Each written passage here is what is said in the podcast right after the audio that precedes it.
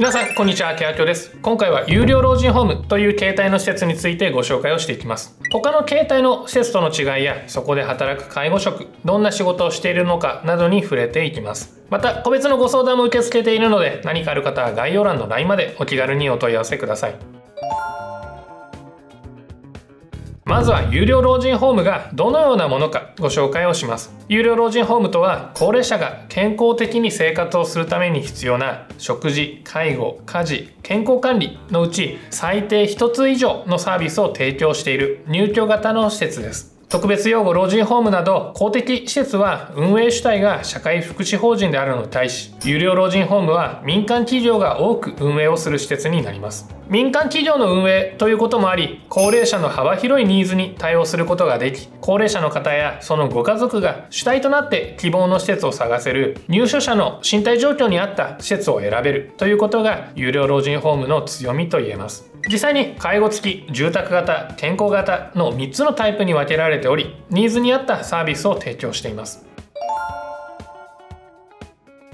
先ほど少し触れたように有料老人ホームには介護付き住宅型健康型の3種類があります。それぞれの違いやそこで働く介護職の仕事内容をご紹介をします。まず介護付き有料老人ホームについてご紹介をします。介護付きの有料老人ホームでは排泄入浴などの身体介護に加え食事や洗濯などの生活支援のほかレクリエーションなどのサービス提供をします。比較的要介護度が高い高齢者の方に向いている形態といえサービス内容は特別養護老人ホームなどの公的施設に似ているところがあります。介護付きの有料老人ホームとして登録をするためにには都道府県から特定施設入居者生活介護という介護保険制度上の指定を受けている必要があります。介護付き有料老人ホームで介護職として働く場合要介護度が高いご利用者さんに対してサービスを提供することになりますので基本的な介護のスキルが必要とされ事業所によっては資格の有無が雇用条件に関わってくる場合もあります。次に住宅型の有料老人ホームについてご紹介をします。住宅型の有料老人ホームでは食事や洗濯清掃などの生活支援サービスを提供している施設です。身体介護サービスなどの提供がない代わりにレクなどのイベントやアクティビティが充実をしています。対象は基本的には自立をしている方から要支援程度の高齢者の方。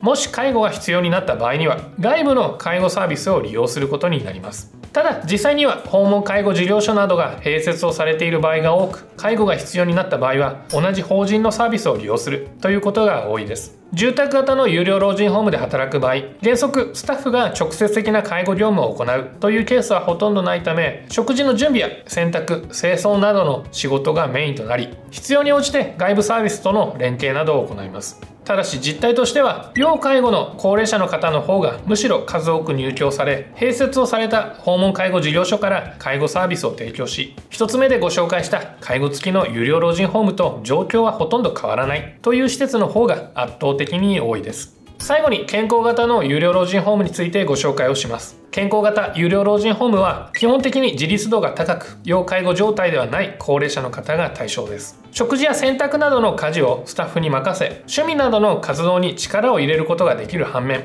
介護が必要になった場合には退去をする必要があることや費用が高めに設定をされているなどのデメリットもあります。健康型の有料老人ホームで働くスタッフさんの仕事内容は基本的に介護業務ではなく家事や掃除などの生活援助が主となります。また入居者さんの状態変化により介護が必要になった場合に居住を見つける際のサポートをすることもあります。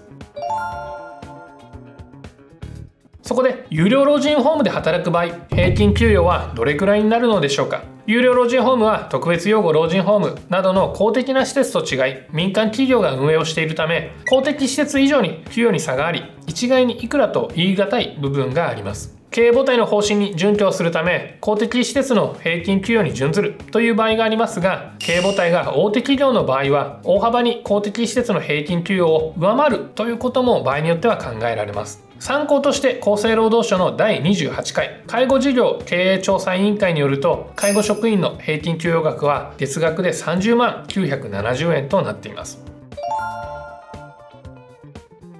有料老人ホームで働く上でメリットとして挙げられること3つご紹介をします。1つ目のメリットは幅広いご利用者さんの対応ができる。介護付きの有料老人ホームは介護度が比較的重い方を対応しますがそれでも特養には入らないような介護度の方もいらっしゃいます。そのため施設によっては幅広い介護度の方を対応することができるかもしれません。2つ目のメリットは利用者さんとのコミュニケーションを多く取れる。介護度が低い方もたくさんいらっしゃいます。そういった方の対応が好きという方もいらっしゃるのではないでしょうか。そのような方には最適です。3つ目のメリットは人事制度や福利厚生が充実をしている場合が多い。有料老人ホームは基本的に民間企業が経営をしているケースが多いため事業所によっては人事制度や福利厚生に力を入れている場合もあります。最大手である損保ケアでは社員全員にユマニチュード研修を受けさせるというような報道もあります。次に一方で有料老人ホームで働く上で人によってはデメリットになること。2つご紹介をします。1つ目のデメリットは接遇面が重視される傾向にある。有料老人ホームはご利用者様をお客様として丁重に扱う傾向にあります。有料老人ホームでは営業に出て利用者さんを確保しています。もちろん利用者様の自己負担も特養などと比較すると高くなります。そのためご利用者さんとしても要求水準が高くなることも少なくありません。純粋に介護職として介護介助の仕事だけをやりたいと考えている方にとってはデメリットとなる場合があります。2つ目のデメリットは施設によっては実務経験の対象にならないことがある。健康型住宅型の有料老人ホームの場合生活支援の業務が中心となり介護業務をほぼ行わないということも稀にあります。そうすると介護福祉士の受験要件である実務経験とならない場合も稀にあります。また転職の時に実務経験がゼロだとカウントされることがありますので要注意です。今日の動画もご覧いただきありがとうございました。いいね、動画へのコメント、チャンネル登録もお願いします。ご相談 LINE まで概要欄からでもご登録ができます。それではまた次回の動画で。さようなら。